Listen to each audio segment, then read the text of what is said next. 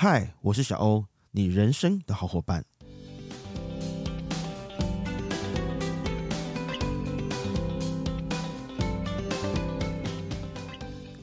在上集呢，分享了两种选择职业目标的方向，一种是透过擅长的事物，一种是透过兴趣跟自信。所以呢，还没听过上集的伙伴们，建议先去听一下上一集，也就是 EP Two 上集篇，接着再听这一集会比较清楚明白。两边是连贯的主题。刚听的这两种的方向，都是由自身的角度由内而外去发想的，应该可以符合大多数人的状况。但有观众 A 先生来电分享，他的状况是这个样子的。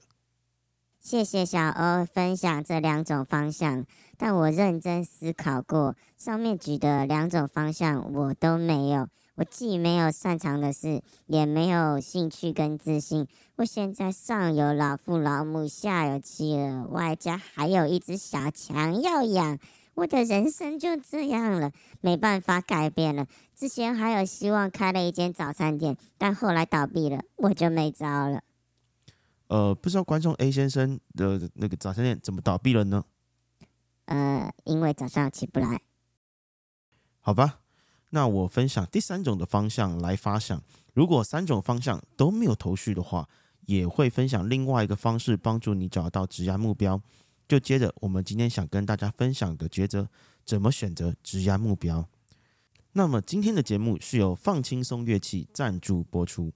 不知道大家有没有觉得这一集的声音变得不太一样？没错，我更新了我的录音设备。感谢放轻松乐器的小赖大力帮忙，给予许多宝贵的建议，让我大幅省去摸索的时间。放轻松乐器呢，具备二十年的授课经验，可以带给学员各种多元的教学内容，包含了吉他、贝斯、鼓、钢琴、萨克斯风、歌唱、录音、编曲等。除了学习之外，如果你想添购上述的设备，放轻松乐器提供平时优惠的价格。除了省去比价的时间外，还可以跟老板讨论设备的优劣，避免自己买到不适合的产品。以及如果对于产品的使用上有任何问题，除了完整的维修服务外，也会提供咨询服务。有兴趣的伙伴们可以上虾皮购物，搜寻放轻松乐器，或是点选节目资讯栏。也有相关的链接给大家参考。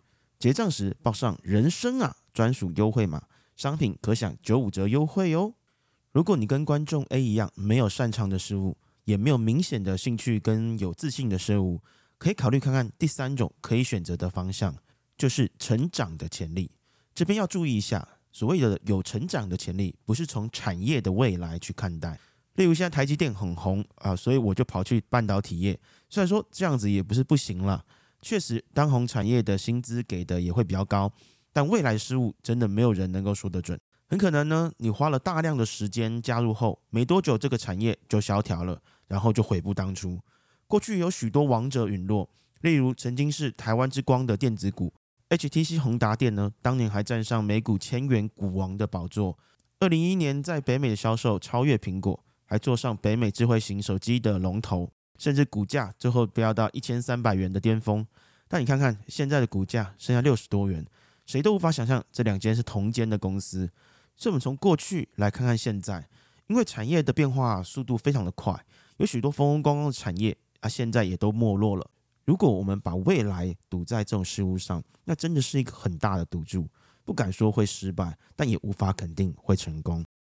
我们指的有成长的潜力，其实是指你感到兴趣的工作领域，而你未来呢，想以此为谋生，可能某些技术是熟悉的啊，有一些是不熟悉的，但重点是，不管发生任何的状况，你都能对此产生好奇心跟乐趣，这两点十分的重要。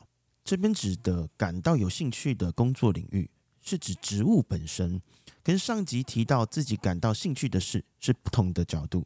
假设我喜欢打电动，而成为英雄联盟的职业选手就是我想要尝试的目标。这就是上集提到的从兴趣本身去发想的未来。而这一集提到有兴趣的职业领域的状况，比较像是假设我是一个设计师，那我对于一个案子的启动跟初期的接洽，我感觉蛮有兴趣的，所以转型成这种业务性质的工作，就可以打当成是一个我的目标。可以想象自己就像探险一样。保持心胸开放，甚至是可以天马行空的去想象各种职涯的选项。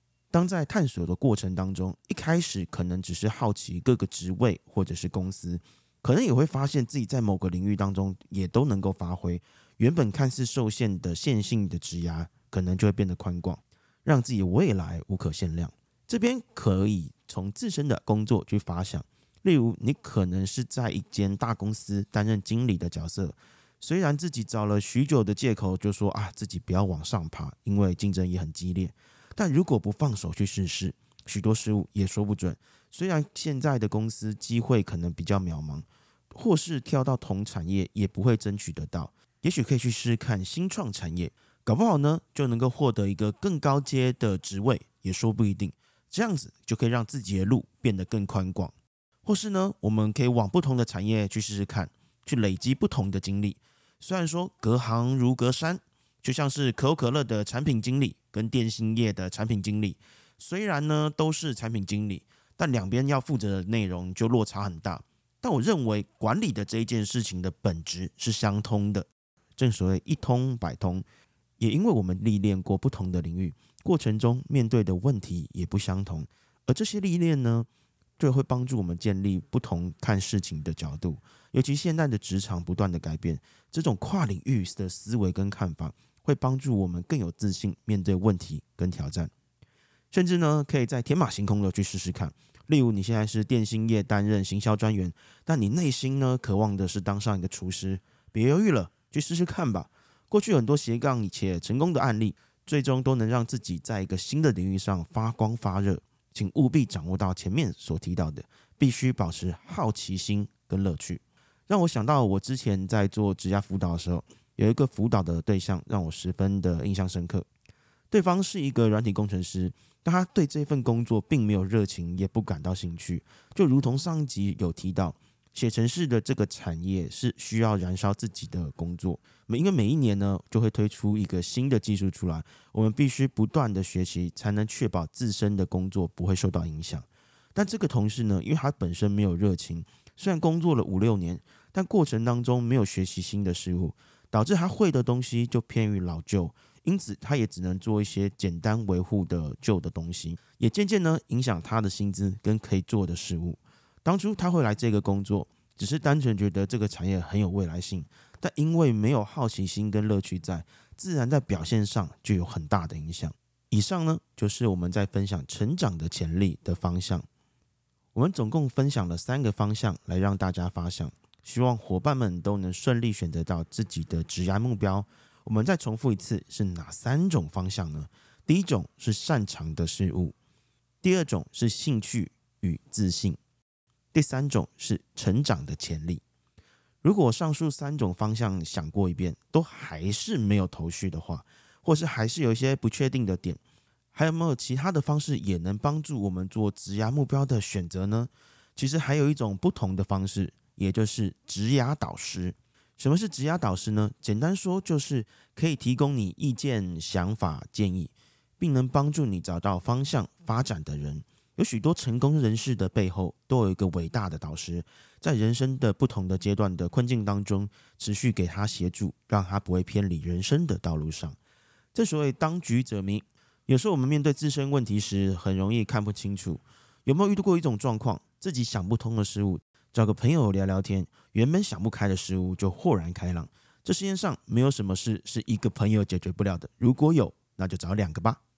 在找导师之前呢，我们建议先问问自己两个问题：第一种就是我目前的状况为何，以及我想要学什么跟为什么要学；第二种就是认识的人当中有没有人可以帮助我，或者是可以介绍合适的人选。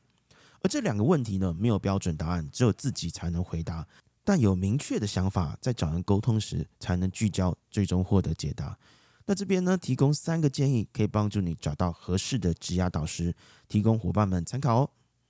第一个就是职涯导师，他未必是资深的，虽然有高度跟经验的人提供的建议是一个好事，但也有可能会有些盲点在，尤其是现在资讯爆炸的年代。也许比自己年轻很多的人，听完自身的状况后，也能够给予一些我们从来没有想过的建议，反而更有独到的想法。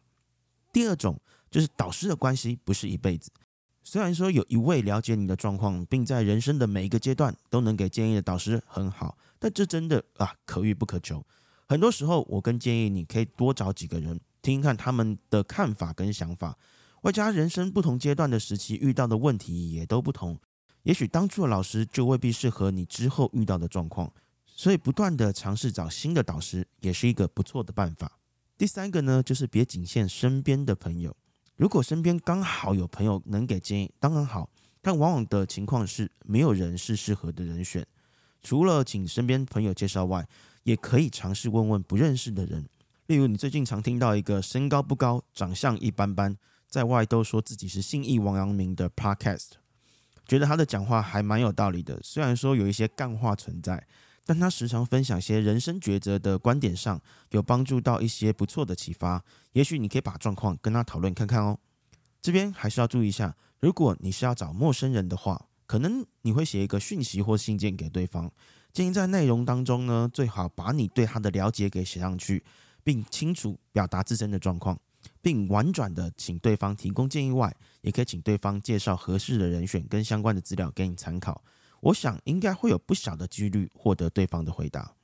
如果上述的方法都尝试过，或是身边真的没有合适的人选，我也提供另一种完全不同的方向，就是自己当老师。有时候我们可能找了一些人聊完之后，发现还是没有获得方向跟答案，也许可以自己当别人的职业导师试试看。有时候我们在给别人建议的时候，同时也会帮助自己在整理脑袋瓜中的知识，也很有可能就想到当初没有想过的方向，而为自己找到一个新的方向出来。对于今天提到感到兴趣的植物，透过不同植物的转换，带来不同的视野跟思考。让我们在看待一件事情的时候，可以有不同的面向跟高度的思考。这件事呢，对我来说是真的还蛮有感的。好伙伴，我自身的经历是这样子：我的第一个职务是软体工程师，虽然后来有往上爬到系统设计师的职位，但也还是同样的职业领域。那因为一个契机当中，我后来转去做专案经理，负责带领一个团队，并成功的让专案顺利的结案完成。过程中，我学会了时间跟成本的掌控，以及如何领导的这件事。光这三个体悟，就也启发我看待事情时有所谓的长远思考。但如果我继续待在工程师的领域，我想可能要做很久才会领悟到这个事情。但也因为一个职务的转换，就带给我这么大的改变。更别说是我开公司之后，我历练了业务、人资、职涯顾问啊、呃、面试顾问的角色。每一个不同职务的转换，都能让我在看待事情的时候有不同的角度跟思维，也能理解每一个职务的难处跟状况。后来才知道这一种感受叫做换位思考。也因为如此，我在做顾问的时候很有帮助。当对方感受到我是理解他的时候，而这一种信任感会让对方更愿意接受我的建议。虽然有很多前辈都觉得我这样转换有点太多，会让我没有一件事情是专精的，但我是这样看待。如果当你在做一件事情已经十分熟悉的话，因而感到舒适，继续下去很可能你会因为安逸而失去竞争力。虽然这样做会让我无法成为职人，但我更乐于挑战一个新的职务。很多事情呢，只有你做过才会知道，到底是一坨发臭的屎，还是一块香喷喷的牛排。只有尝试过的人才知道，毕竟这就是人生啊。上集跟这一集的主题都是在环绕如何选择自己的职业目标。这次我们分享第三个成长的潜力的方向，也就是你感到兴趣的工作领域。透过不同方向的发想，就能找到属于自己的目标哦。另外，我们也分享透过职涯导师来帮助选择自己的职涯目标，以及找寻职涯导师的三个建议。第一个，职涯导师未必是资深的；第二个，导师关系不是一辈子的；第三个，别仅限身边的朋友。如果伙伴们听完觉得很有感的话，十分鼓励你花点时间静下心去想想可以做哪些方向，以及可以找人去询问。也欢迎留言或私讯找我讨论。希望今天的分享对你有帮助。如果喜欢的话，还请帮忙按五星，或是留言分享你对这一集的感想及建议。也欢迎你分享遇到的状况跟遭遇。如果相同的留言数够多的话，那我很有机会会额外录制一集来分享。花了 fuck life。看来又有面对人生抉择时的勇气了。由于伙伴我呢要去美国取材两周，考虑到设备不好携带的关系，所以很可能呢会停更两周，别太想我哟，啾咪！下集会接着分享，面对人工智能 ChatGPT 的来袭，哪些职位有很可能受到影响，以及我们该如何面对呢？那我们就下集见，拜拜。